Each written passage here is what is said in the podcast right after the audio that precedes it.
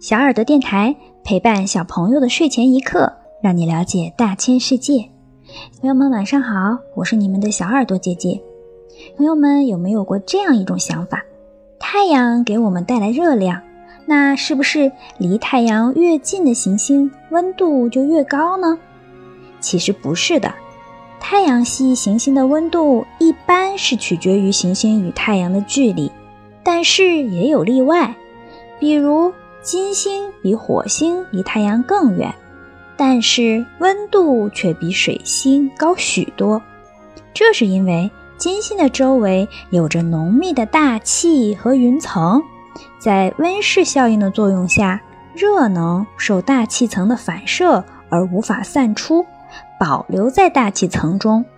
因此，金星虽然距离太阳比水星远，可。表面温度却比水星还高，小朋友们可能会问了：金星、水星离我们那么远，是怎么测量到它们的温度的呢？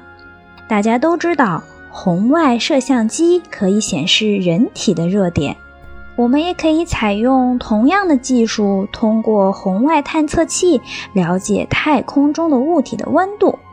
所有温度在绝对零度以上的物体都会或多或少地释放红外辐射，温度越高，释放的辐射量也就越大。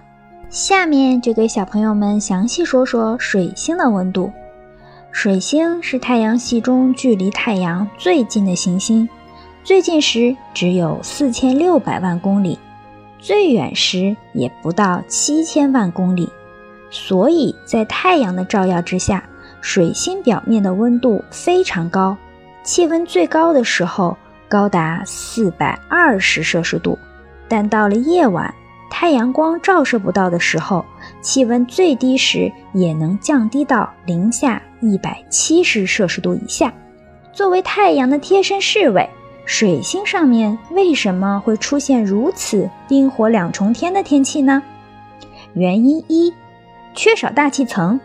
首先，我们要明确的一个概念：太阳光在本质上是一种电磁脉冲，通过和星球大气层表面的相互作用，才会产生热量。由于水星距离太阳很近，这也就导致了水星上的极端高温天气是太阳系里最高的。但是很可惜，水星上并没有大气层。由于水星上的太阳风太过剧烈，这导致水星上完全不存在任何气体，使水星几乎处于完全真空的状态，和月球表面一样。白天太阳光照射到水星上升高的温度很快就会消散，不会留下任何痕迹。原因二，昼夜时间长。据天文学家考证，水星想要自转一周需要。五十八点六天的时间，相当于地球上接近两个月。但因为跟太阳距离近，水星绕太阳公转一周只需要八十八天的时间，这导致白天在水星表面累积的温度有足够长的时间降温。再加上保温效果差，水星上的夜间极端低温就达到了零下一百七十三摄氏度。由于没有大气层的保护，水星的表面被无数陨石砸下疤痕，而且水星没有卫星，因此水星的夜晚非常寂寞。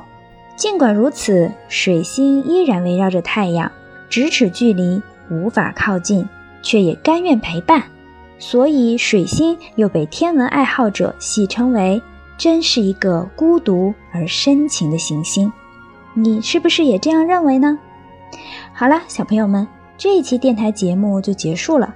如果小朋友们想要了解大千世界更多知识，可以请爸爸妈妈关注我们的微信公众号“小耳朵听大世界”，也可以上喜马拉雅、荔枝和蜻蜓去收听我们的节目。我们明天晚上不见不散，小朋友们晚安。